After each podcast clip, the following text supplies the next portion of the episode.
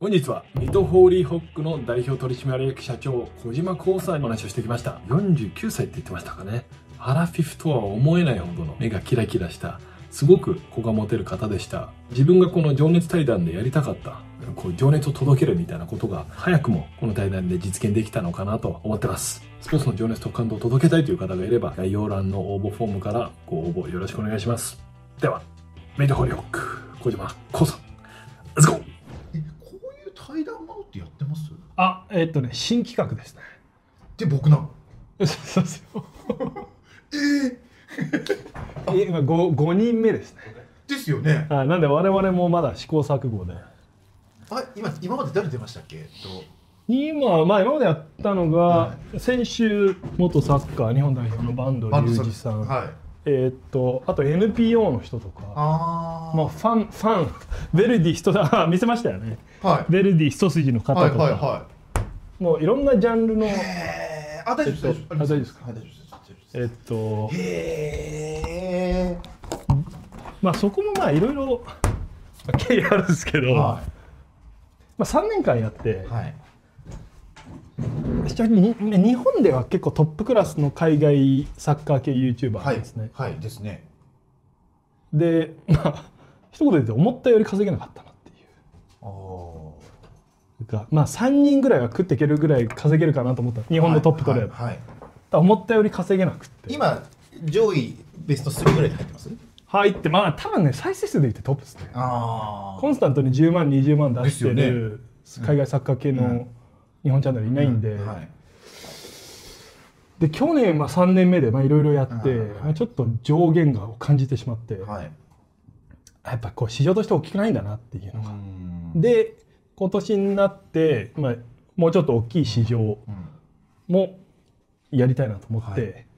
で、まあ、この対談でまあやっていくのが一つ。だと、まあ、自分あの海外育ちなんで、はい。英語の方が得意なんで。あ英語の、まあ、全く同じものをやるっていう。ーあーなるほどなるほ今ど年やってでいく字幕いあいや。ももう海外向け海外向けですね。ああなるほどなるほど。海外向けで英語で、まあ、基本的に同じものをやって、でやまあそうですね。より大きい市場をこうやっていこうと思っていて、まあ、これはもともとスポーツの情熱と感動を届けて日本を動かすっていうのがミッションで、いやいやいやえーっとまあそうですね。で3年やったんですけど海外サッカーじゃ日本を動かせないなっていうのが分かってしまった感じですね去年。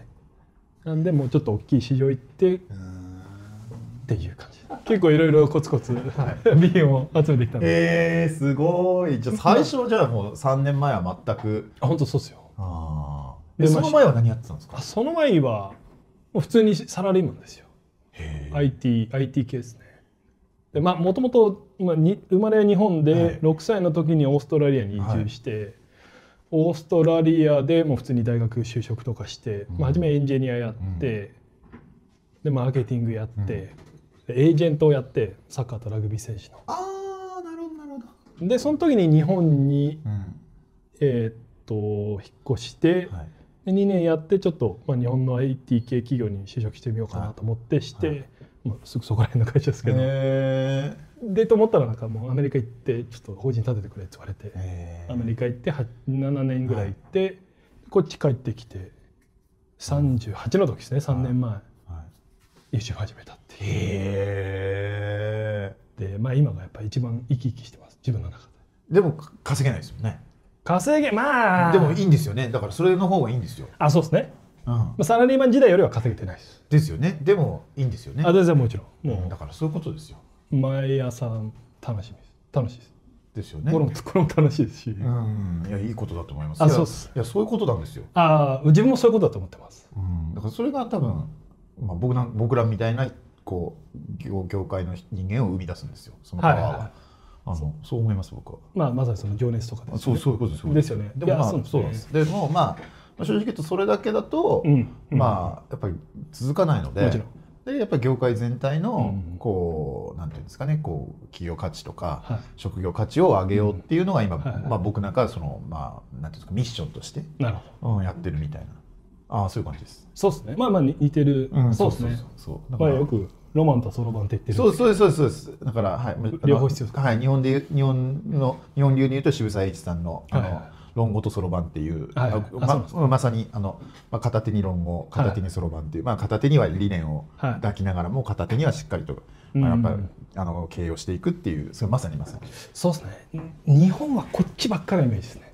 あやっぱりそうですか、はい。うん。まああとそうです。だから日本全体のその幸せの価値が、はいはいはい。やっぱりこう稼いでる人とうん。か、あそうそうそうそうそうなんですよね、うんなるじゃないですか。なってるんですよ、ね、例えば、まあ、あまり僕ももはやもう見なくなっちゃいましたけど、テレビとかでも、うん。まあ、よくわかんないけど、豪邸訪問みたいな、はいはいはい。ああいう企画あるじゃないですか。確かに。だああいうのって、うん。結局お金持ってるやつがすごいみたいな価値観、あそうですね。うんじゃないですか。そうそうじゃなくて、なんかこう結構こう、まあ、僕なんかも結構じ、まあ、なんかもうこ今シーズンまだ勝てなくて、まあ辛いなと思うけども、はいでもこの辛い仕事を辞めたら、もう無味乾燥なうんあの人生になっちゃうなと思うので。素晴らしいですねいやもうまさにこれを届けたかった まさにはい、すごくそう思いますそうなんですよ。そうなんだから成功っていうと、ん今みんなやっぱ金銭的なことそをうそうそうそううんなんですよ。で、それってすごい残念だなって僕は思ってそうそうなんですねはい。もうまさに。そこですね、はい。あ、今もう使ってもらっていいです？あ全部もちろん 全部使いあ、ますもう回ってます。まあでもそうですあ、もう回ってるんですね。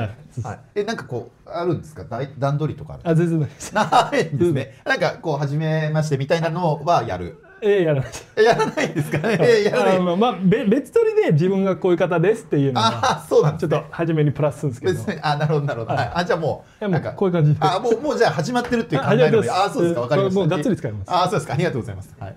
あえーそあでねそうだ。で自分ははい。サンフランシスコにはい7年ぐらい住んでて、はい。まあ IT のメッカみたいな、はい。あそこはまあアメリカ全体も基本的にこう稼げば勝ちみたいなはい。はい。うん。形で来たんですけど最近あそこは結構変わってきてて、うん。ここ10年15年ですけど、まあよく IT 業界で Purpose Driven とか言うんですけど、まあ、パーパス何のために？うん。なんか使命感持ってとか、うん。お前は何のために生まれてきたんだ、うん。うんまあ、みたいな形にシフトしてるんですけどそうですね。日本はなんかまだまだこっち、うんまあそうですね。うん。まあ、それこそ YouTuber とかもうん。どれだけ金持ってんだみたいななんか、うん。そうですね。だからちょっとそこがまあまあまあね、あのスポーツ選手の年俸が夢を売るのはちょっとまた違って。はいなんかこう我々のようなこうスポーツの業界で働く人たちの幸せの度合いっていうのが、うん結構多分分かんないですけど僕は、はい。あのー20代普通のサラリーマンもやってたので、そう考えた時に好きなことを仕事にする喜びっていうのは、あのーめちゃくちゃ大きいと思うんですよね。好きなことの業界が大きくなるためにどういうふうに働くかとか、まあ、特に今日本はうん。多分これから少し、少しの時間シュリンクしていくと思うので、やっぱその時に何が幸せの価値なのかっていうことを、うん。多分ちょっと変わっていかないと、うなんかその単純に貧富の差だけ大きくなったりとか、心の豊かな差が広がっていったりとか、うん。ちょっとそこは心配だなって僕は思うんですよね。素晴らしいです。えいや本当にこういう話を届けたくてこれやったんで、いえいえ。はい。むしろこういうプラットフォームにななりたいと思ってああますすねごくいいと思います。あの発信したいけど、はい。発信力はそんなに持ってないけどこう、うん。いやいやでも多分これからの時代ってそういうなんか今もうすでにそうなってると思うんですけど、はい。多分なんかこうアメバ的にこうそういうこういう発信をしてるとそこに人が集まってくるというか、はいはい。あのなん、うん。こうなんかつ多分好きなものに対してとか欲求に対して人はそこに今向かっていく力は多分うん。昔に比べるとあると思うんで、うん。まあなんか、はい、僕もあのもはやあんまりテレビも見ないですうし、ん。なんかそうですね。まあなんかこういう企画はすごくいいなと思いますけどね。ありがとうございます。まあそれこそ自分もこう38までもうはい。本当にずっと普通のサラリーマンはい、をやっていて、なんかまあ多分似たような年齢だと思うんですけど、私でももういい年なんですよ48なんですよ。あそうですか、はいまあちょっと上です。若お若いですね。いえいえいえはい。あそうですか年下だと思ったんです。そうなん です。もう勝手にはいもう今年49なんですよ。あそうですか。はいあじゃあ先輩です。いえいえ あのまあそれこそ我々の世代もじまあ少なくとも自分はこう親もうん周りの友達の親もまあみんな要はまあビジネスマンだったんですよね。まあそれなりにこう成功してる方々ではあったんですけどなんでこう自分もその道しかないって勝手にインプットされててで普通に大学行って、まあ、エンジニアとかなんかいろいろやってサラリーマンんもう本当に以外ないと思ってたんですよ。で38でまあきあるうんなんか知らのきっかけでまあこれやり始めて、そこで動画3つ目で自分の相方に言ったの覚えてるんですよ俺このために生まれたかもしれないって。へえなんかあすごく合ってんなと思ったんですよね。はい。こう喋るのも好きだし、うん。まあ、結構クリエイティブなうん。ところもついお強いんで、でまあゴリゴリやって気がついたら4ヶ月ぐらいでなんかガッとうん。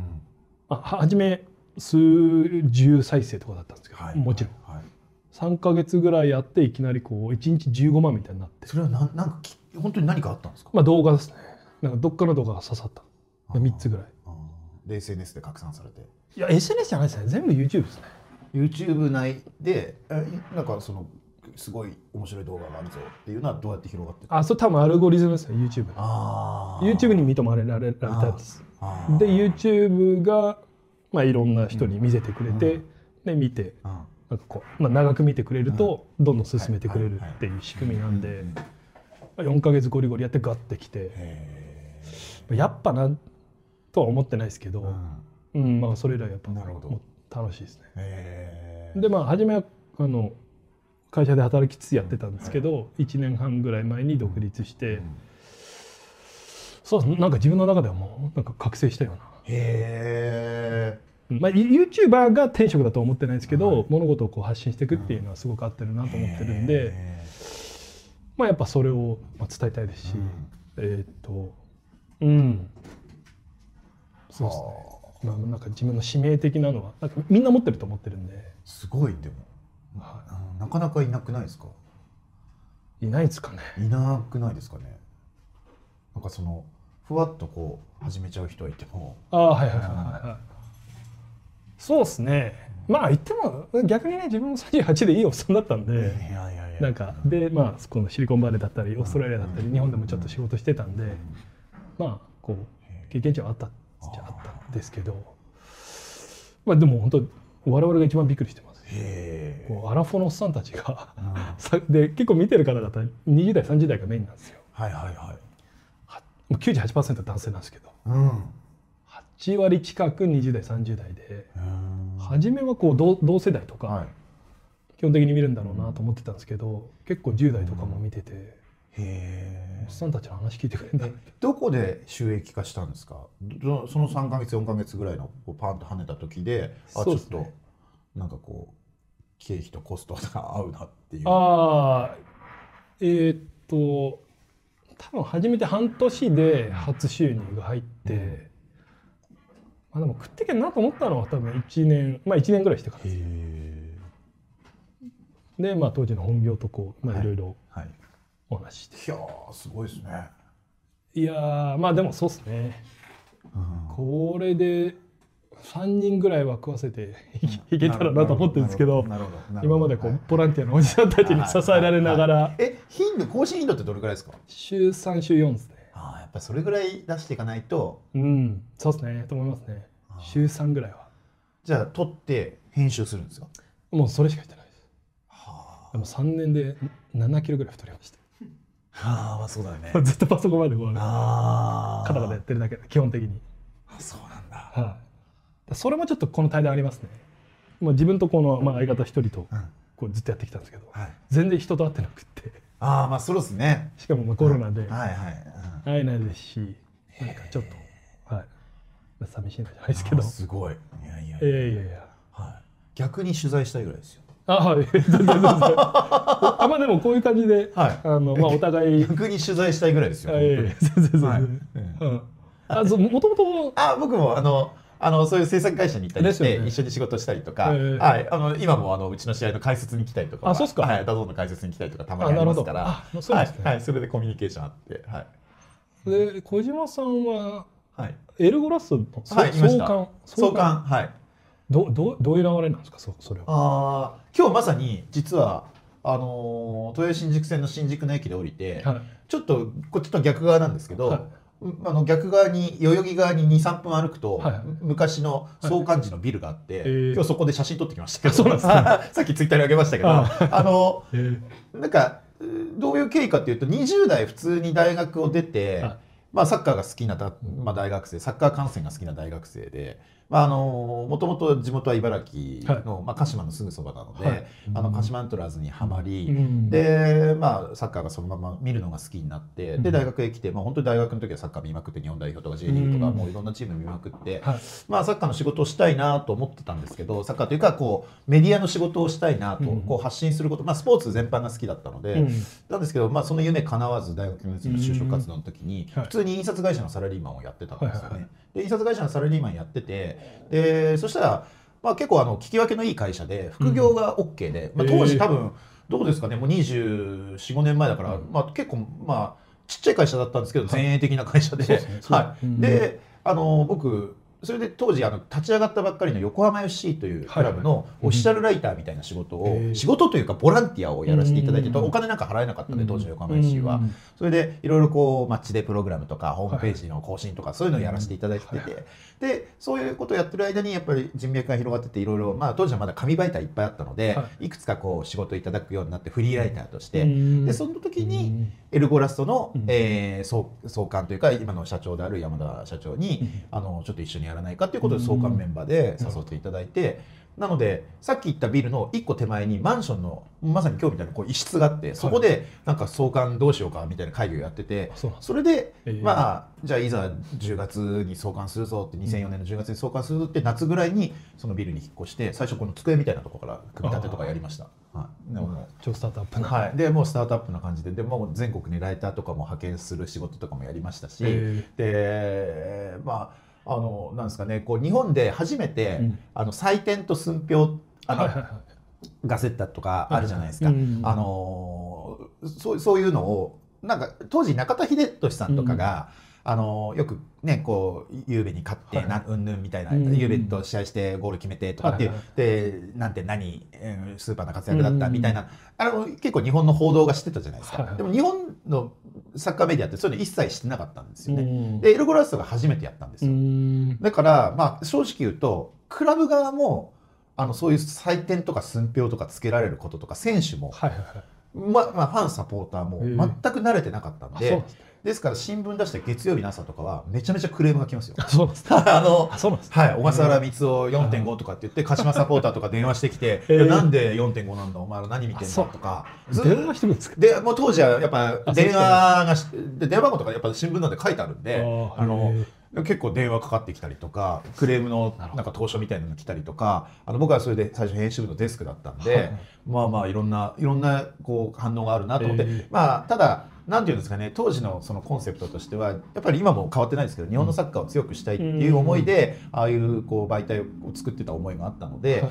あのその批判とか、うん。逆に言うと素晴らしいプレーとか素晴らしいこう、ね、事象に対しては称賛するとかっていうことが当時あんまりスポーツ新聞のカルチャーしかなかったんで、うん。なかったと思うんですよね。なるほどね。はい、なのでそれをこう発信しようということで、まあ、だいぶそのいろんな、まあ、はっきり言うと僕、まあまあ、当時はそういうサッカーライターっていう職業もあんまりなかったので、うんその各クラブに番記者みたいなのをつけると、はいまあ、その番記者が、まあ、やっぱり取材対象のクラブと、でまあ、大小関わらずトラブルが起きるんですよ。あそうなんですね。あありますあります。そのちょっと行き過ぎた取材とかあとあとはちょっとやっぱり書かれたくないことをクラブにとっては書かれてしまってクラブがそれを押さえつけるために、まあ、我々にクレームを入れてくるとかあります。なのでそういうことでよく謝りに行ったりとかよく説明に行ったりとか、いろんなもう全国いろんなクラブ行ってですね。で今僕この立場になると、はいはい。まあ、あるクラブの社長さんとかは、はいあの時にあの僕にクレーム入れた強化部長、あなたですよみたいなこと言うとすごい笑ったりしますけど、は そうなんですね。い、そういうことがありました。はい。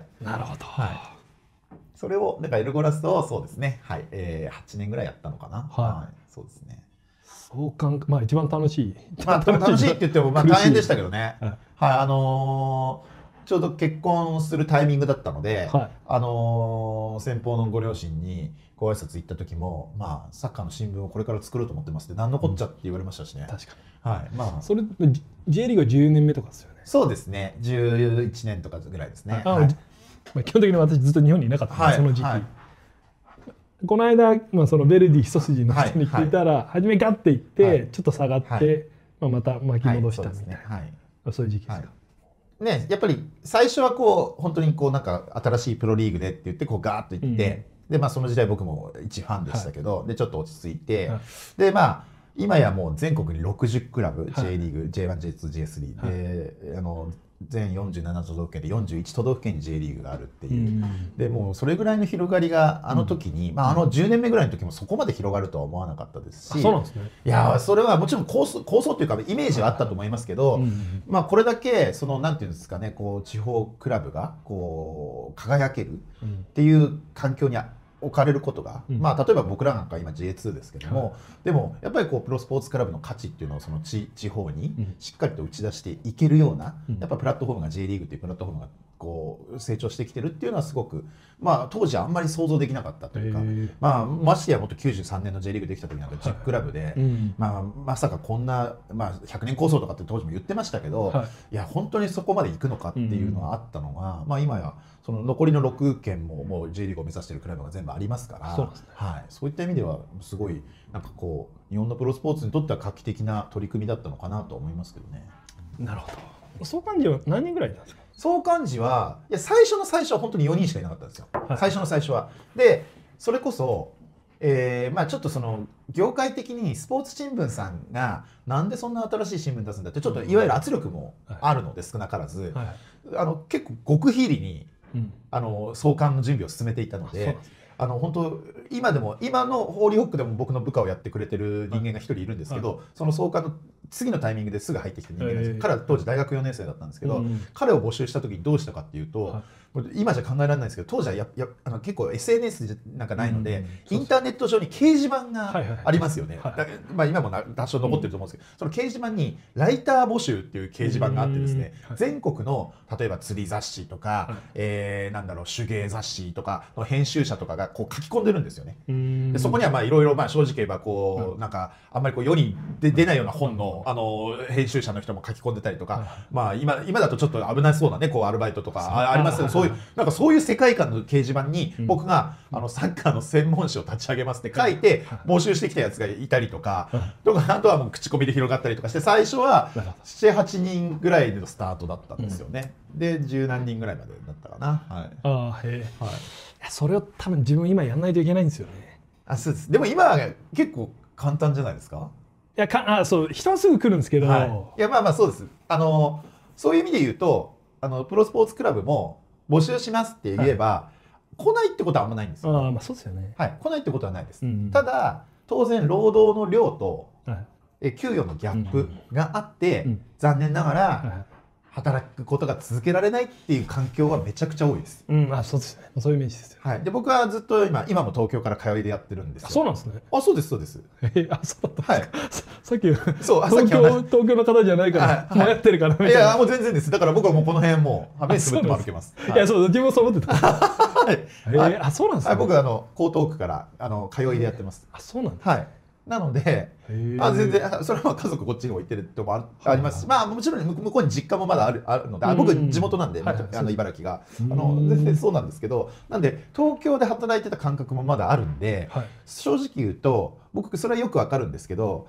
例えばじゃあ水戸ホーリーホックで面接をします、うん。えーなんとかこの方に内定を出したいって。でまあ内定ですと。喜んでくれます、はい。たくさん応募きますんで、うん。でなんですけど給与を提示した時に、はいすいませんそれだとできませんっていう。うん。やっぱり地方の給与格差はめちゃくちゃ大きいです。あそうですよね。でこれ僕正直言うと今この夏で社長やって丸3年終わって丸4年目に突入するんですけど、はいあの断られた数は結構な数います。うんうん。はい、内定出してだから内定取りたいなと思って、で、うん。やっぱりどう今まあ現状としてそうするとライフステージが変わるタイミングとかで辞めなきゃいけないとか、うんまあ、結婚する子供が生まれるっていうと辞めなきゃいけないとか、うんまああのなんかこうやっぱりそういうこうプロスポーツクラブのまだこう労働の現状っていうのがあるので,、うん。でこれは正直あんまりもう包み隠さずに、うんはっきりとどんどんどんどん発信して、はい。まあ、この環境を変えていかないと、いや例えばまあなんか僕らパートナーの皆さんあのパートナー企業の皆さんとかファンサポーターの皆さんに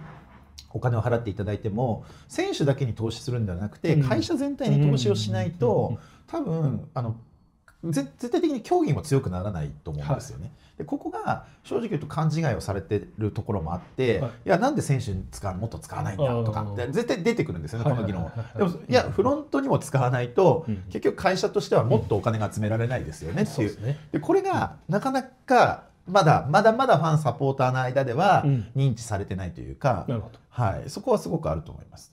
うん。まあそれでいうと先週、まあ、ちょうど、はい。まあ、バンドさんとお話ししたんですけど、FIFA 会長インファンティーノ、はいはい。ね、年収、はい。い、いくらか知ってます？わかんないです。5億円ぐらいです。あでワールドカップでボーナス3億とーか。あそれはまあなんだろうななんかーあ FIFA あのワールドカップで4000億ぐらい入ったらしいんですよね、ーはい FIFA に、はいはい。なんかもう桁違いにどんどん上がってって、はい結構まあ自分はもうまあうんただのファンですよ。はい。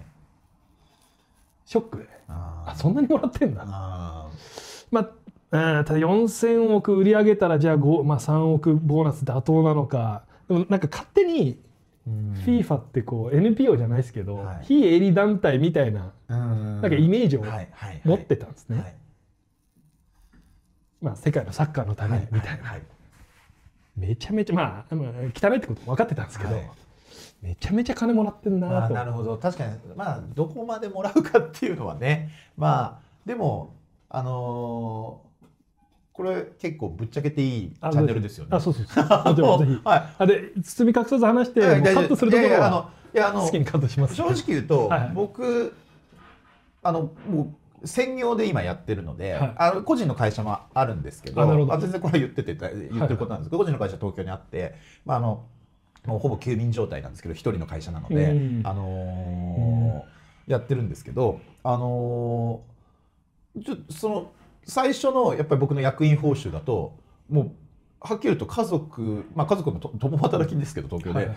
まあなんですかね養えないっていうような、あの金額でした、うんでもまあなんか僕はちょっとクレイジーなんで、まあ、やってみようかなと思ったんですけど、うん今僕うん。どんどん、どんどんっていうか少しずつ役員報酬をうん上げてはいただいてるんですね取締役会株主総会にかけて、はいでもそれって何かって言ったら多分その J- リーグクラブの社長をやらなくなっちゃいます、誰も、ちょっとねふまあなんていうのかね異常な圧力ですあそうなんですあの異常な圧力ですね。今日とかもはいう眠れぬ夜を過ごしてここに来てますからね。やっぱ昨日勝てなくて。あはい。でまあ、ちょっと開幕から今勝ててなくて。でやっぱこういろんな声も聞こえてきますしでもそれ自分ではどうしようもできないしでももうなんとかしなきゃいけないとかもうすっごい重圧があって。でこれはうん。あのー多分多分まあなかなか味わえないというかすごいこう重圧が大きいですね。へでこれが僕ら僕なんかは当然株主総会で選んでいただいてる社長なので、はい。まあまあどの会社もそうですけど、まあ、いわゆる親会社があって親会社から、まあ、3年に1回交代する社長ではないので僕は。あの責任企業があって、うん。なので僕らな僕なんかはそういう意味で言うとちょっとそのまあはっきりと重圧はめっちゃでかいかなと思います。そそこはファンからファンもそうですし、まあ、パートナー企業もそ地地域もそうですしやっぱあのこれサッカークラブって、まあ、普通の会社ってうん。株主に対して、うんうんえーなんていうんですかね向き合うことが一番第一義ってあるじゃないですか、はいはいはいでもこれだけじゃないんですよね。あのはい、あのパートナー企業、えー地域の皆さん地域の皆さんっていうのはかなりふわっとしてますけど地域の皆さん、うん。そしてファンサポーター、うんすごいこううん向き合うところがめっちゃ多多くて、はい。で例えばじゃあ、えー株主に対しておそらく利益配当をしたらいいやいやそんなお金は現場にもっと使ってくれよ。選手い。い選手取ってくれよって多分議論になると思いますし、うんものすごいじゃあ僕ら今ちょうど10億円ぐらいの売り上げの会社ですけど、はい。これが5000万1億円の利益を出したらいやいやだったら1000万の選手10人取ってくれよはいって絶対になると思うんですよ。もうそそこもパートナー全員全員から。全員か。ら。なんかこれがなんか株主だけを向き合えばいやもう1億円も利益出して素晴らしい皆さんの株のあの評価額がこれだけ上がりましたよってなるんですけどでそれだと多分もう他の皆さん納得しないです。しもっと株主の皆さんでさえも納得しないと思うんですよね。なるでこれ難しいんですよね。ほど難しいだからギリギリの利益のところまで攻めなきゃいけなくて、はい。まあ、例えば昨日すごい大雨の中で試合をして、うん。当然チケットが売れてても、うん。まあ、1000万以上は着券しないんですよね。はい。あのもうそういった環境の中でこう試合をせざるを得ないっていうか、うん。まあ、雨風もあって、こうなんかちょっといろんな不確定要素そしてかつ自分がコントロールできない要素が多い仕事なので、うん。まあそうですね。FIFA の会長は多分自分のコントロールができると思うんですけど。いろいろできそうですね。はい。なんですけど僕はなかなかまだ正直言うと、はい、なんでただまあそれが楽しめないと多分 J リーグクラブの社長ってできないと思います。そうっすよね。はい。えどどういう経緯で社長になるの？ああそれはですねエルゴラストを辞めて、エルゴラスト2回ワールドカップを経験させてもらって、はい。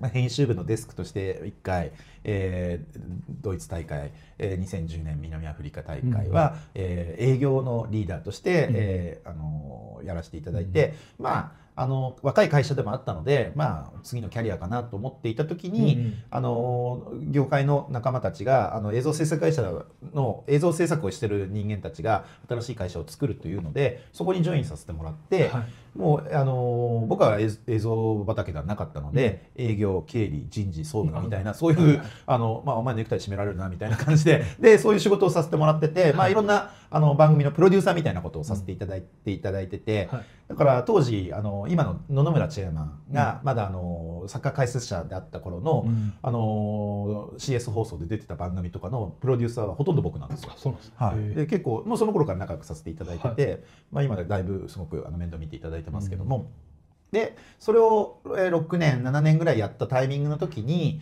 あのあるきっかけであの僕のまあ地元である水戸ホーリーオックさんと、はいあのちょっとコミュニケーションするあのお仕事でコミュニケーションする機会があって、うんでその時に、まあ、あの経営改革を今進めているからちょっとその社外取締役として手伝ってくれないかっていうことで、えー2019年の春から、あの社外取締役としてジョインさせてもらって、でまあまあ、週に1回ぐらいその社外取締役としてこうちょっとその僕はその広報周りのところとかを手伝ってくれっていう話だったんで、あの練習グラウンド行ったりとかうん。クラブハウス行ったりとうん。か会社行っていろんなこうコミュニケーションしてるとまあなんかもっともっとと思思う感じになってきて、ごご自身が。あそうですね。うん。でなんかあなんか面白いなとか、うん。まあ、新しい挑戦として、まあうん。やっぱり、あのー面白いなと思ってやっぱクラブとメディアって、うん。僕メディアの時にクラブのことをすごく知ってるふり,、はい。ふりというかつもりでいたんですけど、うん壁一枚向こう側に行くと全く違う風景なんですよ。あそうなんですね。全く違う人間模様だったりとかすごく細かいなんていうんですかねこうなん。ていうかここだわり試合に対する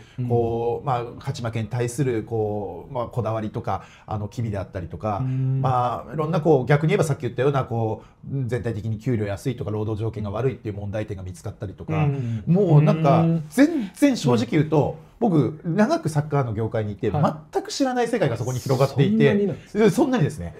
それはすごくインパクトを受けてでもう僕はだからあのそのいった制作会社のメンバーたちにも話してちょっと常勤の取締役になりたいっていうことを言ってですね、うん。常勤の取締役にその2019年の秋から、うん。あのなってですねでも、あの堀奥さんからこうあのお金をいただくような形になって、うん。まあちょっとまあ働いていたら、まあ、コロナになったので、まあ少しこう、まあ、経営のちょっとピンチもあああのまあ試合開催ができないみたいなことになったのでじゃあちょっとお前社長になって少し空気変えろということで、はいまあ、おそらくまあ当初の予定よりは少し時間軸が早くなって社長になったかなっていう感じでしたけど、2020年の7月ですね。なるほど。はいめちゃめちゃ こういうのもあるんですけどめちゃめちゃスピード出世みたいな。いやいやそうですね。だから正直言うとなんかなんか自分でもついていけてないた感じでした。えーあなるほど。はい、なえーなのでまあ、そうですよね。1年未満であそうですそうです。なの一でまあもちろんそのあのー 誘ってくれた法力で誘ってくれたメンバーとかあの経営層の皆さんはまあゆくゆくはそういうことになっていくのかなとか。前の社長が、まあ、今会長ですけど12年やられていて、はい。まあ、やっぱりこう世代交代も、あのー地域に対して必要かなって言った時にあのーまあ僕は地元だったのでやっぱり幸いまあまあシンプルに地元の言葉っていうかですね、はい。まあたうんそれ鉛だけではなくて、うんまああのうん例えばこの地域特性であったりとか、もっと言うと僕は高校ま高校まで水戸で過ごしていたので、はい。あの同級生がたくさんいたりとか、うんうんうん。やっぱりこう知り合いがたくさんいたりとかあのこ高校の先輩後輩がたくさんあの活躍してたりとかそういう環境があったので、うん。まああのまあ、社長としてはすごく受け入れていただきやすい環境であったことは事実なんですけども、うんまあ、とはいえやっぱスピード感が速かったので、心の成長が全く追いついてなかったですね。あの正直言うとなので、ええまあまあ、最初は、まあなまあ、何やっても成功するというか、まあ、いろんな広報発信だったり何やっても、はい。まあまあ、うまくいく、ん。うまくいくというか今までやってなかったことをやるんで、うん。まあ、少しこうあの目が生えるぐらいの状状態じゃないですか。うん。でもそれに少し、まあ、当時はなんかこうテンションが上がってたのか、うんまあ、やっぱりこう全部が全部自分でコントロールできると思ってたんですね。うんちょっと若かったと思います、そういう意味で言うと。で数数年前です、はい、数年前ですけど若かったと思います。で、うんやっぱりただやっぱりさっき言った通りサッカーの世界すごいこうもうクラブの中はものすごいたくさん毎日いいことも起きれば、うんあのアンハッピーなこともたくさん起きるのなでそれに対してやっぱり自分がコントロールできる領域はそんなに多くないなっていう。もう逆に言うともうは何か起きた時の判断とか、何か起きる前にもしかしたら少しだけこうちょっとあの手を加えられるぐらいで全部が全部こう判断でコントロールできないなってことに少し最近気づいてきて、うん。だからあの昔はよくツイッターとかで僕にもなんかもう文句とかクレームとか言ってくる人にはい。全部喧嘩してました。あ はい。私もやってましたはい。全部喧嘩してました。うん。でもそれはもう多分、まあ、クラブの人間もみんな心配してましたけど、うん。でまあまあ立場あるんでとかってよく言われたんですけど最初は全くそんなこともし気にせずやってたんですけどまあそういうことをしても何も生まれないなと思って、うん。だからもう僕あのうん。今もたくさんなんか嫌な DM とかいっぱい来るんですよ。あそうですか。なので最初にコンタクトいただいた時に埋もれちゃってたんですよ。ああそうなんですね。そう。ちょうど試合でちょっとうまくいかなかった試合の後ではいはいもうはい、いくつかもうバーって来るんですよ。あそう。へえはい来ます来ます。毎週。毎週来ます。だから今日もえーたくさん来てますよ。あの昨日も勝てなかったんで。あそうなんですね、はい、でも同じ人同じ人なんじゃないかなと思いますし、まあ、あまあいろんな方いて。でもそれはもう僕はもう慣れっこですねなるほど。はい。もうそれにはもう慣れました最初はもう本当にそういうのに腹が立ってこういうねじ伏せてやろうとか思ってたんですけど あのもういやそれはもうちょっと違うなと思って。はい。それで自分は今朝気づいてま傷ついてました。ああそうですか。はい。傷ついたんでもないですけど、はい。ちょっと心拍数上がった。ああいやそれはねあれですよ。僕なんかもう本当にもう最初は本当に腹立って腹立ってしょうがなかったあそうっすよね。はい、はい、でもやっぱ文字で来るんでちょっと辛いなだったんで。いやそうなんですよね、うん。これはフェイストゥフェイスだったらまたこっちの言い分も言えるし、そうなんですよ。でで向こうもひょっとしたら13歳とかかもしいやれない。しそうそうなんですそうなんですそうですそうです。わかんないですから。わかんないですわかんないです。なんでもうそれは僕はなんかあんまりうん。はい、でも、まあ、僕はその、うん茨城が残念ながら、はい。あの47都道府県で唯一民放局がないんですよ。あそうなんですね。はい。あの東京と同じテレビ局なんですね。あそうなんですね。はい、なので、いや僕も子供の頃はこれ東京と同じでいいじゃんと思ってたんですけど、はいはい。いやうんそれって今すごく不利で応援番組とか一切ないんですよね。露出が少ないので今はい結構うちの僕も含めてみんな SNS で発信とかどんどんやるんですよ。まあそれはもうモラハラなんとかでやっぱりいろんなものがこううん。刺さってくるんですよね。でもまああんまりそこはそんなもんだなと思って。そうですね、まあ、自分も、うんこの、まあ、職業はい。選んでたらまあしょうがない、ですよね。まあ、そうですね。自分も全然言い返さなくなりました。初め特に登録者3万以下の時がめちゃめちゃ来てました。あーやっぱり。うん。多分あの認められてないんですよね。うん。なんだこいつみたいな、はい。偉そうに。はい。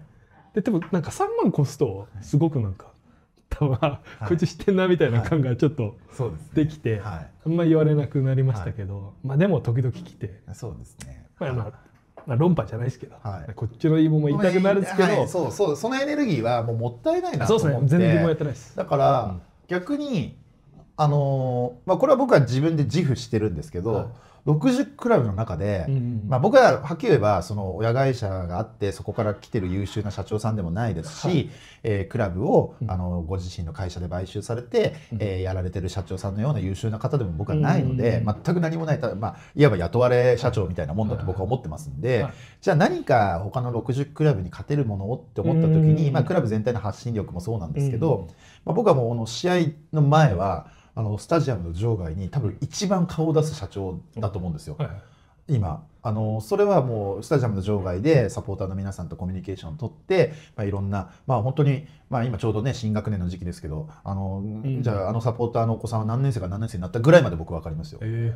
それそれそれは、まあ、はっきりとまだ顔が全部見えちゃうっていうぐらいの数しかいないってこともあるんですけど、いやいやそれでも、はい、でもその時にいろいろいあのご意見をいただくこともあって、そういう方はすごくありがたいですよ。うん。それはやっぱり、ねあのうん。直接言っていただけるっていうのはすごくありがたいし、うんもちろん、うん。全部が全部解決できないんですよね。はい。あのもちろんその方個人のあのなんていうんですかね便利さを追求してい。ご意見もあるので、どどういう？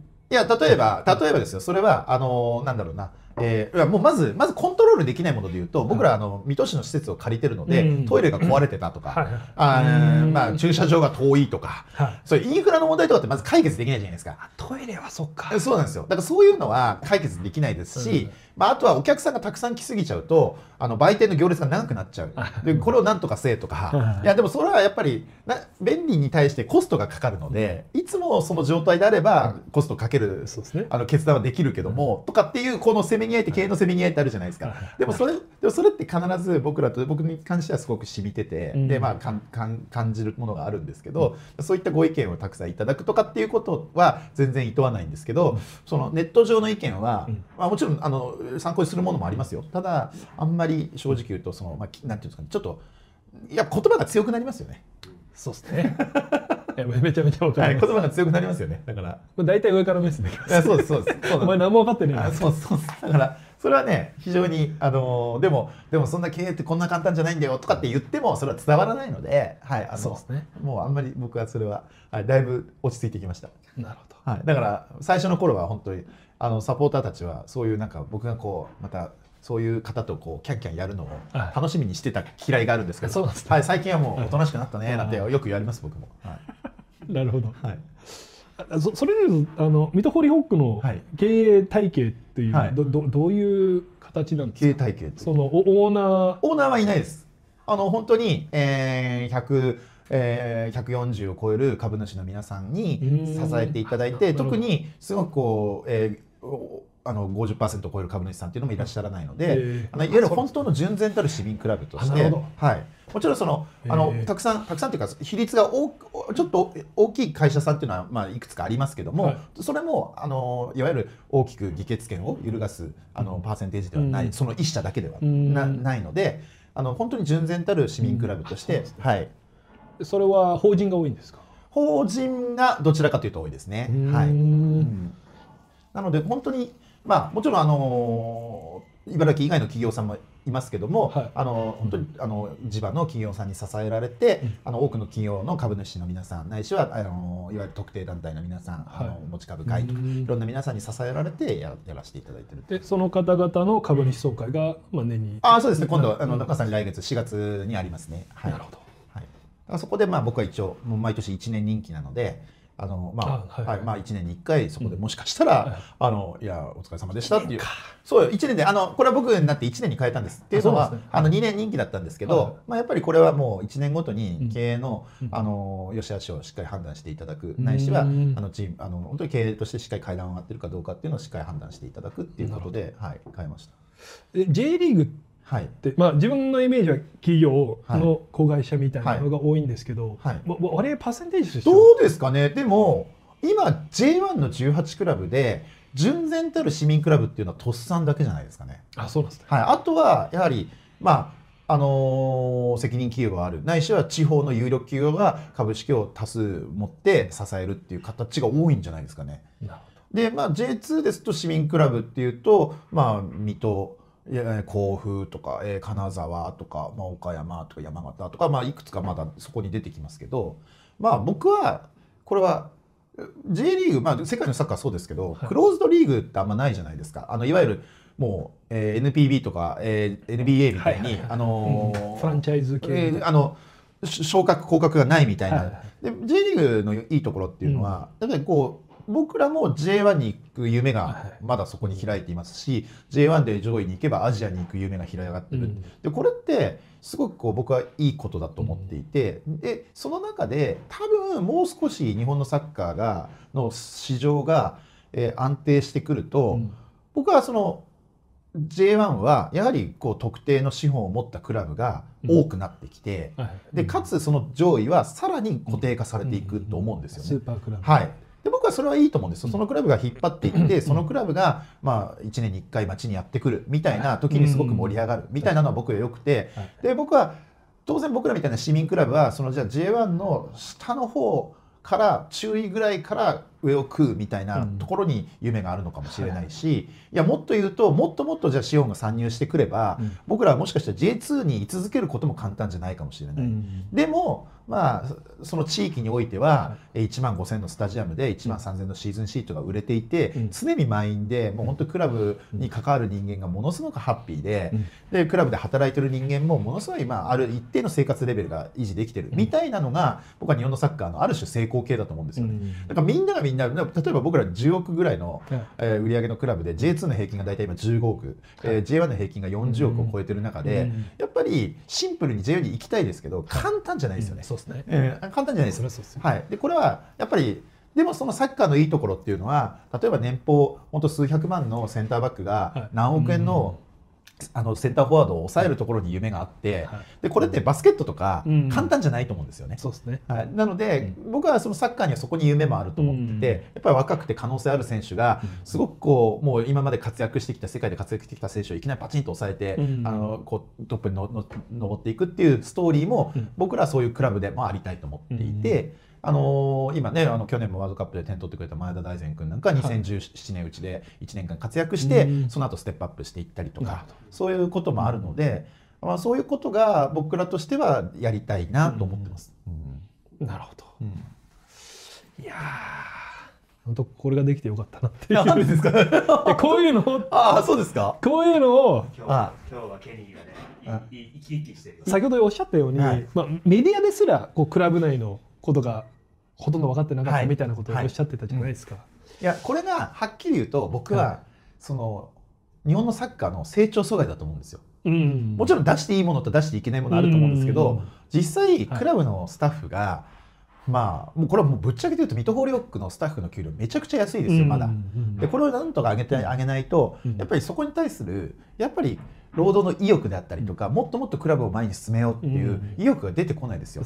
でここを多分み皆さんまだ日本のそのサッカーの市場がうん。30年経って J クラブが6 60クラブになってっておいいことは語られるんだけども、はい。うん。やっぱりこうちょっとやっぱりネガティブな部分はいやそれはクラブ頑張ってよみたいな感じになっちゃって、うん。そこは違うかなと思って僕はそういうことをどんどんあの、うん。発信をしていって、でみんなでこの日本のサッカーを強くするにはどうしたらいいかっていうことを、まあ、選手だけじゃなくて、うん。なんか例えばアカデミーへの投資みたいなのも、は意外とおざなりになってるとか、うんやっぱりそうトップチームが勝てばいいみたいな、うん。もちろんそこはすごく大事なことなんですけど、うんそこだけじゃないよな、うんクラブはもう例えばどのカテゴリーにいても終わることは許されないので、その町にとって終わることは許されないので、うん。なくなることは許されないので、はい。そこはもうすごく大事なことかなと。なるほど。いやそれこそこの今回お声掛けさせていただいたきっかけが、はい。小島さんのツイートで。ああそうですか。「苦しいです」って書いてあって それってすごい勇気がいることだなと思っていて。超バズってましたね。ああやっぱそうだった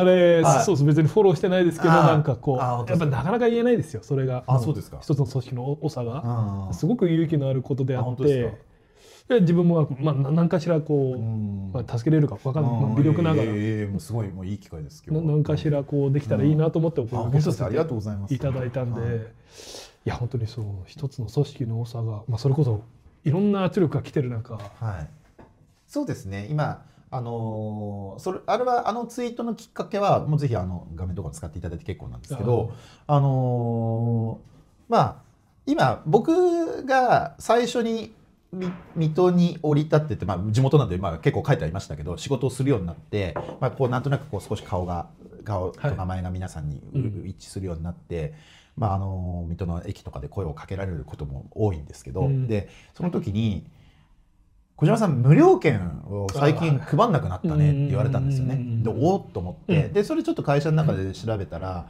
やっぱりその無料招待券の、でいらっしゃってる方の割合がものすごい高かったんですよなるね。でそうするとその方の行動をやっぱりこう調査していくと、まあ、無料で来てそこにはまっていく方も当然割合としては数パーセントいるんですけども、残念ながら次また無料の券が回ってくるまで待つ人っていうのが何十パーセントっていうかもう何十倍も多いんですよね。その本当に次のこうこう10倍も。はい、でそれをでやっぱりその無料で来た方っていうのはやはりじゃあ飲食物販に対してお金を落としていくかというとそういう割合でもないと。あ。そうですね。はい、でもっと言うと、まあ、昨日は、えー2対3で最後3点目同点に追いつくべく頑張ってたんだけど4点目取られた、はい。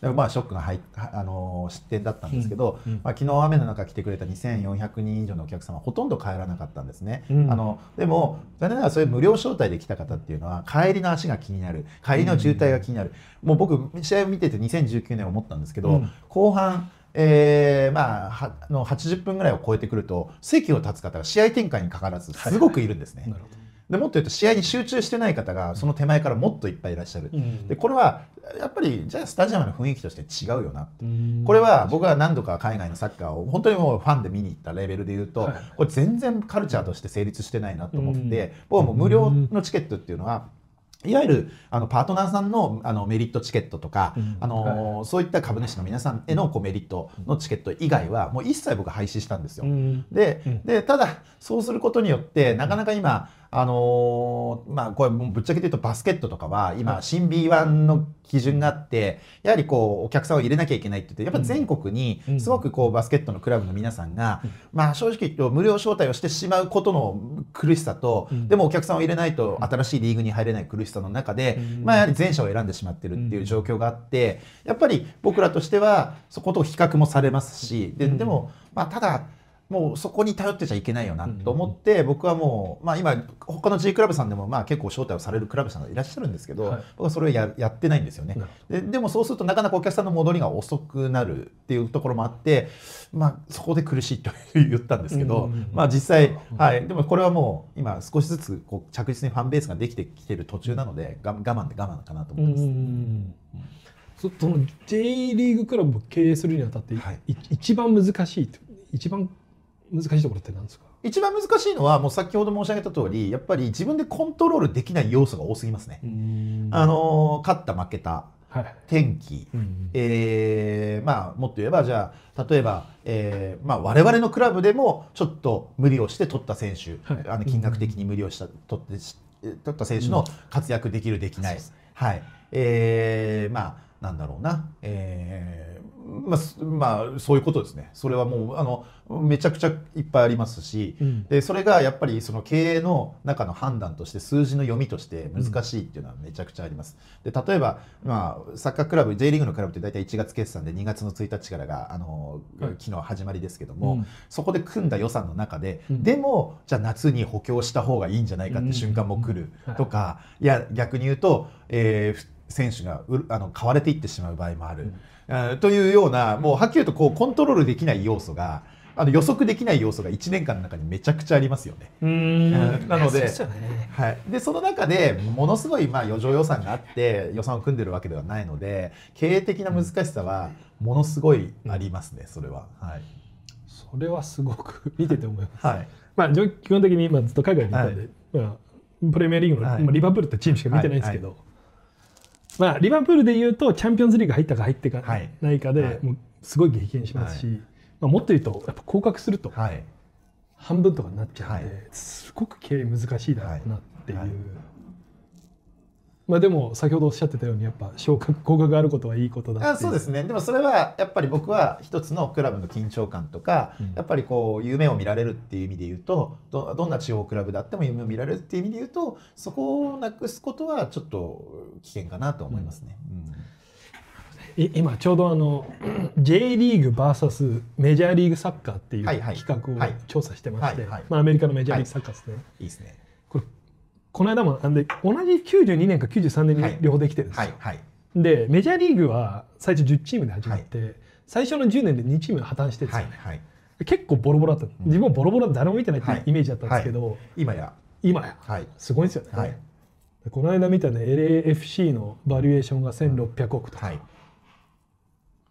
なかなか差がついてますよね。100倍ですよね、はい。アントラーズが、まあ、調べたら16億だったんで,、はいそうですねントラーズ16億で LAFC、うんそうですね。おっしゃる通り。その100倍、おっしゃる通りです。まあどこでどう変わったのかみたいなのを、まあはい今、はい。調べているんですけど、まあ全くど素人ですよ、い私は何度も言いますけど、はい。で以前から言うと、まあ、自分が明らかに見てた違いがメジャーリーグサッカーは、まあ、というかアメリカのスポーツ全般ですよね、高額なしにはい。フランチャイズでもうライセンスビジネス、はいはい。ある程度のお金がないと買えませんよみたいなはいことをやってるのに対しどちらかというと J リーグは逆にヨーロッパ方式でこう、はい。はいピラミッドを作ってはいはい。数でいった、はい。そこなのかなって勝手に思ってる、まあそれは一つあると思いますね。今28チームです確か、はい。メジャーリーグ。そうですね。28でその60で、30弱ぐらいですね、うん。まあ、数では J リーグの方が多いけど、まあ上が尖ってる、うん。向こうはまあ30そうですね。弱尖ってる、はい。うん。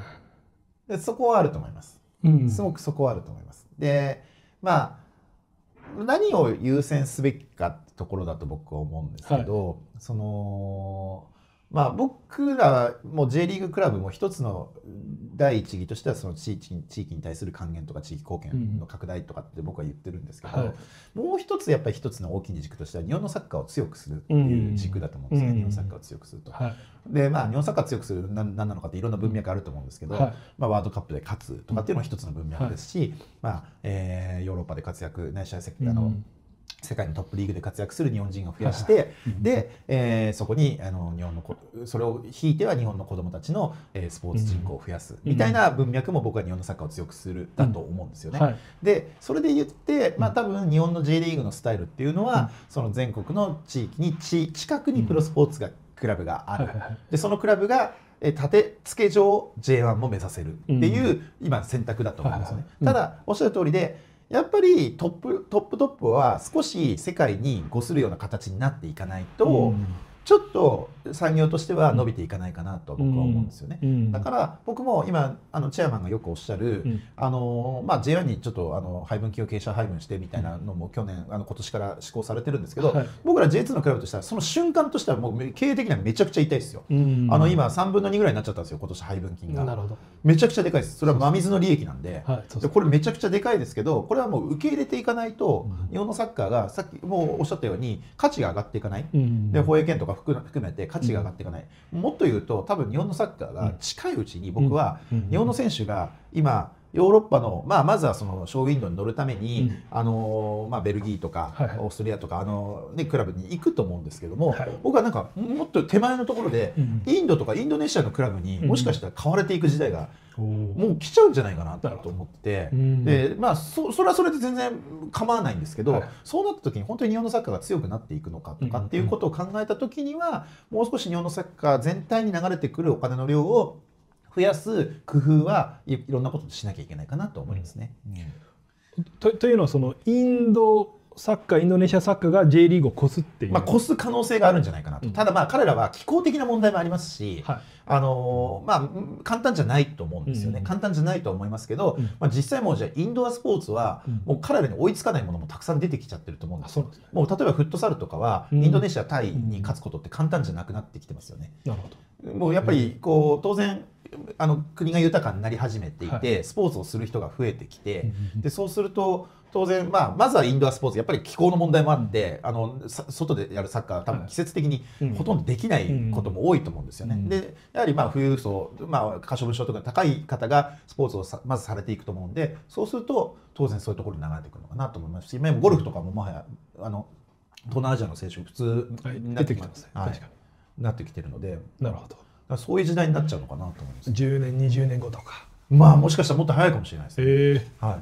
なるほどまあそうならないためにまあまあそうですね。まあもちろんそうなってそうなってまあ大きいお金が入って日本のサッカーがまた強くなるっていう、うんあのあれだったらいいんですけど。なんか果たしてそうなっていくかどうかっていうのは、まあ、そもそも今僕はやっぱり競技人口を確保することも大切だと思いますし、でその競技人口を確保するにあたってただ例えば僕ら手前の J リーグクラブが本当に潤沢にアカデミーに今、えー投資をできているかっていうと意外とそうでもないっていう。っていう感じでなんとなく、えー一つの事業としてやってるみたいなはい。形になっちゃってるんで、うん。ここはあのーもっともっとしっかり投資をしなきゃいけない。で子どもたち、まあ、今子どもたちどんどん減ってってますけど、うん。子どもたちがススポーツにサッカーに触れるスポーツに触れるみたいな環境を J リーグクラブが作らないといけないんだけどもそこはなかなか簡単じゃないかなと思いますね。うん。あそうですね。特に。まあ地方の方であればあるほどまあ人口もはい、減ってきてるはい。でしょうし。はいはい、だからそれは結構切実ですね。大変ですねないですないです。はい。はい。まあまだ振り出しに戻るんですけど、はい。やっぱなぜこの茨の道をいやでも歩いてるのかまあもう今朝もそうですけどやめようと思う時はいくらでもありますようんうまくチームが勝てない時とかはあのなんかこううんやっぱり、あの不可能な不可能なっていうかちょっと起きえないことが起きたりとかあの、うんあまあもうもうね皆さん知ってるからですけど去年も、えーある選手が、うんえー試合中に広告看板を蹴ってしまって、い。ああははい私給料3ヶ月10%あそうですか。減りましたけども。給料とか報酬がでも、うんそういうこととかなんかよくわかんない、まあまあ、なんていうんですかねこう正直言うと予測できないことは山ほど起きて。予測できないですね。はい、でこれも茨の道なんですけど、うんただ、えーまあ、先月ぐらいかな、あのーもう J リーグのクラブの仕事を20年ぐらい社長様や含めてやられてた方が、まあ、僕のすごく尊敬する方がいらっしゃるんですけど、はいえーまあその方が、まあ、我々の試合を見に来ていただいて、はいだもう今少しこうあれですかねリラックスされてますか？って僕は聞いたら、うんいやーもう毎週のこの刺激がなくなったらうん全然人生つまんないと。ああなるほどね。はい それはそれで。本当につまんないぞと。まあ確かにね。はい、これは、はいまあ、僕も実はもう感じ始めてます。そうなんですか？はい、もうかもう多分これをの刺激がなくなったあらつまんないだろうなと思います。あの僕なので1月とかはい。うん。12月去年でいうと11、12日までオフ長かったですよ、はいワールドカップの。うん。あはっきり言うとつまんないですね。毎毎週毎週が。いやもちろんちょっと最初はいいんですよ。ああ今週末はなんか他のスポーツも見に行けて楽しいなとか、ああなんかいろんなね他のことできて楽しいなと思いますけど、やっぱり全然刺激的じゃないですね。うん。これはなるほど。ああ。そうそうか。変わりますよ。だからだからまあここの仕事をさせていただいてるでまあ、うんまああとはまあ本当えーちょっときれきれいな言い方になっちゃいますけど。はいやっぱりこうスタジアムに来ていただくファンサポーターの皆さんが喜んで帰っていただくとか、うんそのまあじなんていうんですかねあの物は渡してないんですけど、はいうんまあなんかそのその方の人生が少し華やかになる瞬間を作れてる仕事って結構嬉しいなと思いますね。これはすごく僕はちょっとあのなかなか他の仕事じゃ味わえないこう充実感は感じてます。そうっすよね。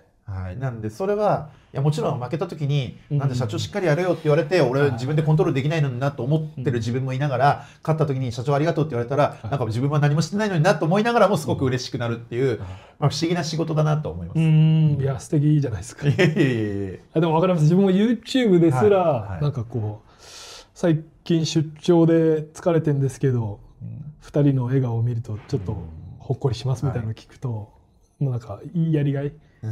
はい、やっぱやっててよかったなって思いますよね、はいはい。多分そこだと思います。そんななんか登録者数とか全然気にしてないですけど、はい。数字は。はい。でもやっぱそういう言葉をいただくと、だからまあね本当家族には申し訳ないなと思ってるんですけど、はい。もうものすごくこう豊かな生活になってるかっていうと、うん。あの社長社長って言われるだけで別に豊かな生活にはなってないんですよね。あの、きあの経済的には、うん。だけど心はものすごい僕豊かになってますね。あ素晴らしい。なんかもうなんか本当ちょやっぱこう現場現場だけ見ればうまくいってる時うまくいってない時のその選手たちの成長だったり表情だったりいろんなものが感じ取れますし、まあ、あの会社の中のこう今成長も感じ取れてるフェーズに入ってきてるっていうことはすごくこうあんまりできる仕事じゃないよなと思います。いや自分が言うのもおこがましいですけど 輝いてますいやいやそんなことないですよ。めちゃめちゃ輝いて そんるなことないです。そんなこといない。やまあここの対談5人目かな、はい。なんですけどやっぱみ皆さん輝いてる。えで我々みたいな、えそれなりにうまくいってる IT 企業で、ええ。なんか結構お金持っている役員さんもうなんだったらこう奥。とかこうもらってる人でも全然輝いてない人いっぱいいますよね。いやいやいやそんなことないです。そんない。や本本当そうっすよ。当ですか？いやななんで、うん、もうそれこそこれをしてよかったなってあ本当ですか？んそう言っていただけると。本当に充実してるのも。いやいやいやいや。充満してます。よいやいやいやそんなことないですよ本当にもう。でもでも大変なんでしょうけど。でもまあまあ楽しくあの楽しかというか、うん。はいだからなんか。そうですよ。楽しくないと、だからまあねあのなんか笑い話みたいになっちゃいますけど、はやっぱりあのー、40後半もう50近い来年の50になっちゃうんですけどまあみんな疲れてきてますよね人生ね。い、うんね5040後半50ぐらいになってくると、うんもういろんな、まあ、うんもちろんその個人的な負担ものしかかってくる年齢ももっと前からもそうだと思うんですけど。でもまあ多分それを打ち返せるような仕事をまあ、僕なんかも自分の子供にはしてほしいなと思うし、なんかそれが多分今は僕のこの仕事だと思うんですよ。うん。まあ昨日もまあ家帰っても負けて帰ったからうん。子供は気遣ってましたけど、中学3年生が、あのなんかすごいいいとこやたら試合の中の あのいいところをやたら言うっていうなんかあのそんな時間がありましたけどあのプレーみたいな。あのなんか寺山選手よかったねとかなんかそういうなんかことは言ってくれる。でもね、うん。結構昨日は結構レアパターンで意外と負けて帰ると、うんその試合のこととか一切言わないんですよね。でもそういうこう気気を使わせちゃってたりとかもするんですけど、まあまああのとはいえなんかこう多分その父親とか家族が輝いてるっていう仕事ができるっていうのは一つ僕はすごくこうこの仕事はいいことかなと思う。なんかやっぱりすごくあのそれなりにみんな大変なことが多くて僕も今茨城に帰って同級生たちとあの高校の同級生なんか中学の同級生とコミュニケーションする時間が増えてきたんですけどやっぱりみんないろんな苦しさとか悩みを抱えてる中でやっぱこうスポーツっていうのがうん。与える喜びは大きいよって言ってくれると、うん。僕はすごくそれは嬉しいですね。いやそそれこそまさにこのチャンネル、まあ、始める前にももう23年こうスポーツメディアを作ってたんですよ。自分で、はいはい。まあ、全然うまくいかず、はい。で、まあ、そのきっかけも自分は、まあ、ずっと海外で育って、34かな？で初めてこう東京でサラリーマンして、はい。毎朝満員電車、うん。うんそこですよ。うん。7時半とか、でまあ初めあ満員電車これかみたいな。すげえなみたいな。ですけど半年もやってるともう自分も周りももうゾンビに見えてきちゃってもうなんか白黒？うん。白黒に見えてきてでなんだったら会社行っても、まあ、基本的にやっぱり利益を求められるんで白黒だしうん何も面白くないなって言って自分もこうあ自分の元気の源はリバプールの試合見て活力得て、まあ、感動、うん。本当情熱的なことだと思ったんですよね。ででも最近なんかこう戦術を語るとかなんかススポーツを理論的にブレイクダウンするのが、まあ、みたいなコンテンツが多いですけどいやそこじゃねえよ醍醐味は、うん。スポーツの醍醐味ってもっとこう内から出てくるような熱いことだと思ってんでなんかそれを届けたいと思ってやっていたので、うんあでももうさっきのお話もそのやっぱ父ちゃんが喜んでる姿もしょんぼりしてる姿も すすごくいいいやそうなんですとよ。思いますよ。はい。普通のサラリーマンは多分ねずっとグレーですよ。だから僕は、まあ、普通のサラリーマンはちょっともう20代で辞めちゃったので普通かどうかわかんないんですけど、あのーだから皆さんの世界そのなんかそのグレーな世界観とかあのしんどくなったみたいなのがあんま僕はないんですよね、うん。正直言うと人生の経験則の中で。うん。ただまあなんかそれは多分うちの父親とかがあのもう片田舎で喫茶店とかやってたんですけどちょっとうん。まあ変わったやつだったんですけど、であの鉾田という町であのあの喫茶店をやってて。でまあ結構好きなことずっとやってたんですよね。うん。ね、なんかそういう影響はめちゃくちゃあるかなと思いますね。うん。なんかなんかうん。そういうあの好きなことを仕事にする喜びみたいなものはなんか本当に唯一それは求められてたかなと思いますね。うん。素晴らしいですね。それはなんか、えー。うん、あのすごいなんかねでも今だからそのちょっとねその社会の価値観が本当に少しそのお金とか、なんかステータスとか。ステータスとかになっちゃってるのがちょっと僕は嫌だなって本当に思いますそれは本当に。あ自分もすすごくそこは強く。金なんてね、うん。まあ楽しいですけど、うん。ないよりはあった方がいいですけど、うん。やっぱそこをゴールとかにしちゃうと、うん。うん、すごくつまんない人生に。うん。って思いますね。まあ、今朝ふと思ったんですけどあ昨日かな、まあ、自分今4歳の娘がいて、はいなんか人生楽しんだもん勝ちだよってなんかふと思って。はい、やまさにその通りだなと思って、うん。死ぬ前にどんだけ楽しんだかでこだと思います。うですよはい。ね、だと思います。うん別に貯金通帳にはい。ゼロ何桁あってもはい。しょうがないですし、いやだからもうなんか全然あのちっちゃい話なんですけど去年のもう最後の1節前ですね。41節だったんですけど、もう栃木 SC さんとのダービーマッチがあって、まああの勝たないとそのこその年のその、まあ、群馬さんとの3チームでの北関東ダービーというのがあってですね、まああの本当にまあこうサポーターたちがどうしても勝ってほしいっていうこうゲームなんですけどアディショナルタイムでいやまあ 2, 2点差から逆転して3点取って勝ったゲームなんですけどアディショナルタイムでこう、まあ、それまで苦しんでた選手が点取って勝ったんですけど、うん。まあ、その日はあの大きいパートナーの会社さんのあの人たちも来てくれてて応援に来てくれてて、まあちょっとじゃあ宇都宮の街でご飯食べて帰ろうよって言ってですね、うん。駅前の餃子屋さんの餃子がなくなるまでうん。食べて、おう。でそういうのってもうささやかですけど最高にハッピーになるじゃないですか。ね。でこれってもうなんか何事にも変えられないじゃないですか、うん。でそれはもうなんかああいうのが僕はもうもうなんかその本当にこう豪邸に住むとか、うんあのなんかそういうことよりももしかしたら幸せな瞬間かなって。そこに、まあ、そのお店にもあのホリオックのサポーターが何人かいて「おう。であよかったねよかったね」ってみんなで言い合ってこうご飯を食べるみたいな瞬間はすごく良かったですね。あいいですね。それなあちょっと YouTuber 味味わえないんですよね。そういうの味わいたいです。ね、ねうん。なんか、うん。なんかあれじゃないですか。じゃあこう何万再生いったら、はもう実際こうあれじゃないですか。もうライブ配信とかしてるんじゃないですか。ホールとかで、いやライブいややりました。去去年、はい。あのワールドカップ。はい。いやでもねそのあの自分も、はい。あの日本の社会人ラグビーのチームで、はい。アシスタントコーチやってた時があって。えどこでやってたんですか？2 3年。あ今日野っていうとこああ日ろで野自動車で。はい、日野自動車でやってたんですけど、はい。やっぱそうだその時もこうプレーオフのその一日のドキドキ感。うん。やっぱ朝から緊迫してるん。であれは味わえない。あれを、まあまあせ選手で味わうのが多分ベストなんですけど、はい。やっぱそれ一生できないんで、うん。あれを味わえるのはやっぱクラブ、うん。でまあみ見てるのもやっぱそれだと思うんですよね、こう疑似体験ですよね、はい。自分がシェアしてる、はい。興奮度だけ、はい。やっぱでもそこより近くにいてまあ自分事だと、いややばいっすよ。うん。確かにあの緊張感はないかもしれない。まあやっぱいろいろもう。汁が出て出出ますよね、はいラグビーやられてたんですか？あずっとラグビーですへえず20え大学も？そうですねあでもずっとオーストラリアオーストラリアでへえそうなんですかやってたのはラグビーで、あーはい。まあ、いつからかな、やっぱ、まあ、でも、それこそ、その興奮が。やっぱサッカーが見てるのはナンバーワンだなって間違いなあく。そうですかまあ、それこそさっき言った、そのアディショナルタイムでい2点やいやもう入れ取って。てそうですそうですそういうのとかたまいや、そんなの。ないじゃないですか。スナイスまあ、それこそ、ワールドカップの決勝とかも。は台本。ないないない書いちゃいけないものが起きるあそうですそうです度は、はいまあ、サッカーのが一番、まあ、ナンバーワンだと。でスポーツはやっぱそこが本当にすごいいいなと思っててそうですね。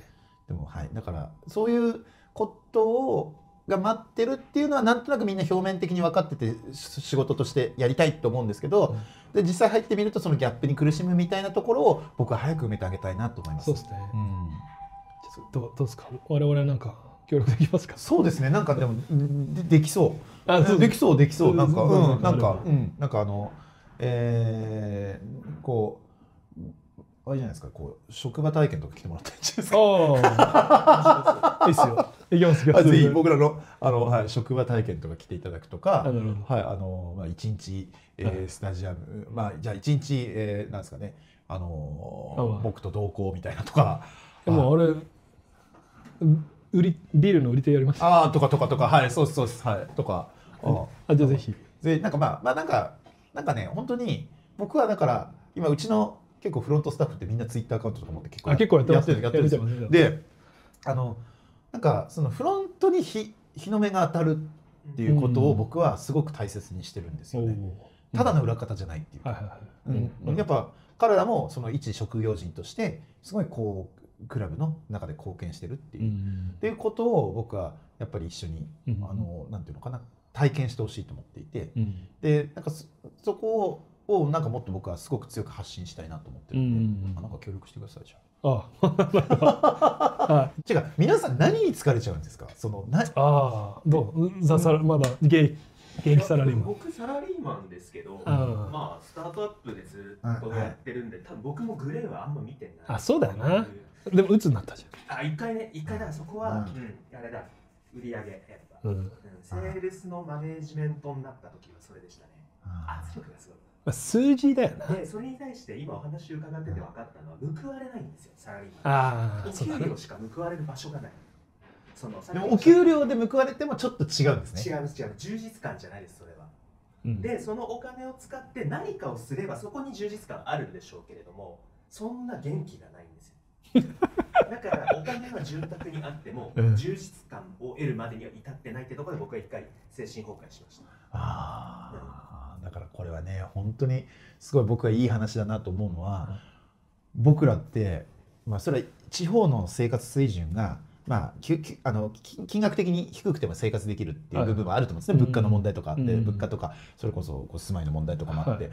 なんですけど給料が、うん僕は信じられないような給料で働かせてるんですけど働いてもらっちゃってるんですね今ね。それをどんどん上げてってるんですけど、うんでもそこを理由にはあんまやめないんですよね。うんうんうん。そういう方々が来てる、えーそう。でそこの充実度がうん。やっぱ半端ないんですよね。うん。だまああよく僕はそれは揶揄するためにも言うんですけど糸掘りホックですっていう名詞の力がはい。田舎だとめちゃくちゃ強いんですよ。おーまあ結局会えない人がいないんですよ。えー。要はあまあ会えない社長がいないというかおー糸掘りホックですってなればある程度の会社さんはちょっと一回サッカークラブの話聞いてみたいよ。うちにもついに営業が来たよって。逆にうちのパートナーをやることが少しステータスでもあるんですよ、はいはい。あそうなんですね。そうするとうちの営業の人間なんかは自分が人気があると感じがしますから。ああはそこに報酬じゃなくてもいはい。このクラブで働いてることのエンゲージメントが高まっちゃうんですよね。はい。ででもそれだといざライフステージが変わった時にはやめちゃうんですよね。あうんの子供が生まれましたっていうと奥さんの反対があったりとか、でついにそこであれ？俺やばい給料だったんだ急に気づく。みたいなはい。だからそこはちょっと歪んでるんですけど、うん。そうでもない限りはやめないんですよ。えー。何しろちょっともう地方で共働きなんかしてたら、うん。やめないんですよみんな。それと彼もボランティアでもう3年ぐらい手伝ってもらってます こ この対談で初めてちょっと報酬を。ああそうですか。はい自分はあげたいんでそれはいやーねそうですよね。え編集もやってるんですか？あ編集はもああなるほどなるほど。うもう朝5時起きでやってますよすごい。もうそれあでもさっきの話でそれで言うと、はい自分そこら辺のはいはい IT 系の会社で働いてたんですけど、某営業の方が来て、はい。営業力半端なく低かったんですよね。多分そういう理うん由でしょ提案ないんですよね、ないですよね。もうあの媒体資料見せて、えー看板いくらです、なんとかいくらです？さあどうぞ。みたいな感じであすよね。そうそうそうそう。で結構びっくりしました。あこれはダメだって、うん。まあ、それこそ自分はその、うん。アメリカに行ってはい。ゼロの時から、はい。まあ、営業してこう、うん。アメリカのクライアント取って、はい。うん。まあ、世界一って言われるシリコンバレーではいはい。やってきたんで、はい。もうあ向こうがめちゃめちゃ頭切れるんですよね、うん。すんげえ頭にやつばっかなんですごいいろいろこう工夫しないといけない中、お願いしますっつって。いやそれは、まあ衰退するというか、まあ、その良くも悪くもですよね、その誰でも会えるっていうのは。そうなんですよ。これがちょっとはっきり言うと日本のスポーツ界の少しうん。ちょっと歪みというか、まあただかもしれない。と都市型はクラブはまたちょっと違うんですけどね、うん。あ結構会うまでも大変だったと思うんですよ。会うまでも大変だったと思うんですけど、まあ多分営業力はあんま高くないんですよね。うん。で茨城なんかはいははいすぐ会えちゃう、まあそうですよね。すぐ会えちゃう。うん。だからだから僕は実はあここは使ってほしいな。あの、僕は東京に戻ってくるっていうのは、はい。結局うん。もう水戸にいると社長社長ってものすごい、はい。ふあの僕からしてみたら不当な扱いを受けます。いやいや僕なんてもうたちょっと前までは別にそのテレビ局の控え室にタレントさんのお弁当並べてたよみたいなそんな仕事もやってましたよみたいな、うん。ちっちゃい制作会社だったので,、そういうことをやってた人間が突然なんかまあ転がり転がってサッカーの社長になりましたっていうだけで、うん。別に僕なんか何も身についてないしっていうそこの、うん。そこは僕は思ってるんですよ。うん。ただすごい社長社長ってなるんですね。ね。でそうなると、うん。多分ふわーってなる瞬間もそれ少なからず僕もあると思うんでだから東京帰ってくるんですよ、うん東京帰ってきて今じゃあこの新宿を歩いてたら誰も声かけられないんですよね、これ水戸駅前だとまたちょっと違うんですよねそうなんですね。うんなるほど。でこれはやっぱりすごく自分の中で大切にしてる軸というかそ大事そうですね。大まあ大事ですね。うんまあ環境が全てと言ってもはいそこなないですからね。環境次第でやっぱ人間は。そうなんでそこはすっごいあのーなんかふちょっといい気になっちゃう自分も多分出てくると思うんで、これも戻ってくるようにししてますね。なるほど。うん。そ毎日帰ってきて基本はあの、まあ、例えば朝早かったり夜遅かったりするとホテルだったり実家に帰ったりとかはあるんですけどはい、あの基本は帰ってきてます。でも近いんですよ。東京駅から1時間10分15分ぐらいでもう水戸までああのあ行っちゃうので特急で、はい。へもうあ一瞬なんで。でまあもうその特急なんでぜ絶対座れるので、はい。あのまああのその時間に結構気持ちを切り替えたりとか一日のスケジュールってどんな感じなんですか？一日はまあ平均的なスケジュールは朝まあ5時半ぐらいに起き6時半ぐらいに家を出まあ、その5時半から6時半6時半から6時45分ぐらいの駅まで行く時間が唯一息子とのコミュニケーションの時間なんですけどでそこでで東京駅に出て7時23分という特急に乗って、えーそうすると9時には会社に着きますので,、でまあ、9時に着いて、まあ、まあ営業へ行ったりこう会社のこう会議に出たりとかすることがありでまあまあ、なんとなくこうあの練習場に行くこともありで、まあ、夕方夜まで仕事をしてまた帰ってくるって感じですけどで、まあ、ないしはもうえーこういう時代なんで、まあ、一日東京のどこかに潜伏して、うん。あのリモートワークをして、まあ、東京でこういうお客さんだったりとかっていう、うん。あのそういう感じですね。うん。もう全然そんな普通のサラリーマンと一緒です。はい。結構普通。普通です。全然なんかすごいスペシャルなことは何もないです。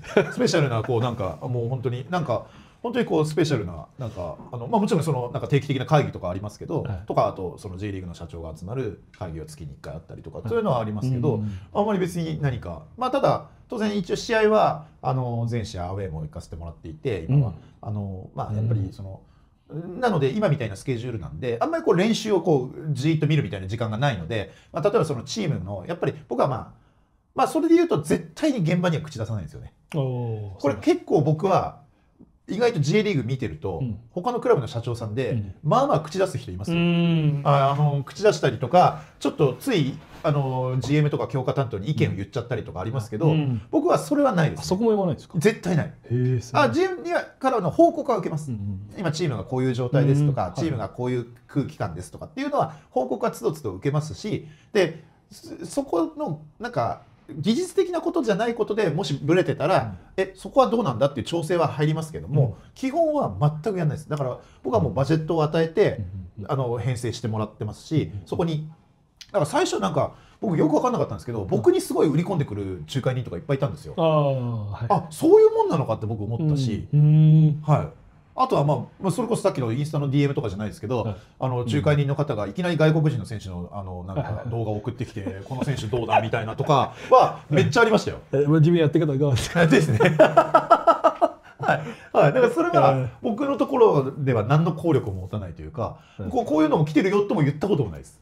うん。はい。仲介人とかお会いします？あ全然あります。全然あります。あ僕はもうあのそういうメディアの時もそういう方とは仕事もしてましたんで、はえよく仲介人どうなったらなれるんですかって聞かれるんですけど。い。誰でもなれますよね。今ね。そうですよね。あ誰でもなれます。誰でも。そんな自分も応募しただけですから、うん、別に今今ってどうなんだろう。今ってテストとかあるのかな。でも誰でもなれるんじゃないかな、うん。あの登録料みたいなの払えば、そうっすよね、はい。なれるんじゃないですか、うん、全然。なんかうさんくさいってイメージあるんですけど。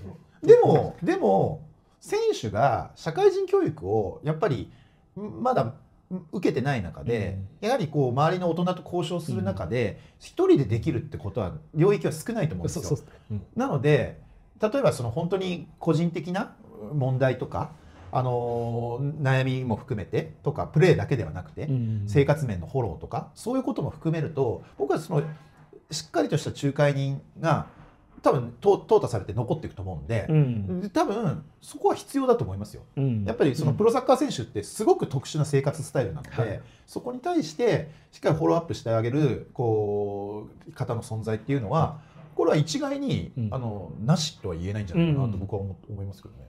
そうですね、まあ、基本的にやっぱサッカープレーするプロフェッショナルですね、そうです交渉ではないですしそうなんです。なのでそこに対して、うん。やっぱりこうなんかダーティーなイメージとかねこううん。なんか悪いイメージがはあありがちですけど、うん。そうではないんじゃないかなと僕は思いますし、私の上司はめちゃめちゃうさんくさかった。あそうですか。まあこれが厳しかった。あーなるほど。逆に自分はこれに厳しくなかったから、はい。もうすぐ辞めちゃいました。ああそうなんですね。3年弱ぐらい。ああえどっか事務所にいたんですか？あそうです。そうです。まあでも10人ぐらい。10あ結構大きいじゃないですか。あまあまあ海外のあ日本人の選手はあんま扱ってなかったあゼロゼロです。あー海外を J リーグに売り込んでなたんですけど。なるほどなるほどなるほどなるほど。そうですね、うん。まあ、やっぱこう選手を商材として、うんうん。はい。見ないといけない。そうですね。そうです自分ちょっと情が湧いてまあまあまあそれは家に泊まりに来たりしちゃって、まあまあそうですね。なんか難しかったですね。それは難しくなっちゃいますね。はい。お時間どうだ、あもうこんな時間だ、ありがとうございます。あ本当こちらこそ。いやあっという間でした、いえいえあっという大丈夫でした？こんなんで。い、や多分すごくいいよね。もう最高です。あ本当ですか？すすごくいいと思います。大丈夫ですか？すごくいい。あコンセプトにバッちり合ってうんました。本当ですか？いやすいません。なんかいやいやいや本当に貴重なおまた本当にいつでも話あのなんかコミュニケーションさせてい。やこちらこそそだからタイミングがあったら。はいぜひあ行きますね。のなんかはい。本当にだからあれなんですよ。僕最初本当に DM が埋もれてて全く気づかなかったんですよ。ああんまりねこう SNS 開けない瞬間もあって、はい。そしたら「えこんなオファー来てた?」って言ってまあうちの高校あありがとうございます。すいません営業もフォローアップが必要ですね。当たり前ですけど。今日もありがとうございました。はいこちらこそ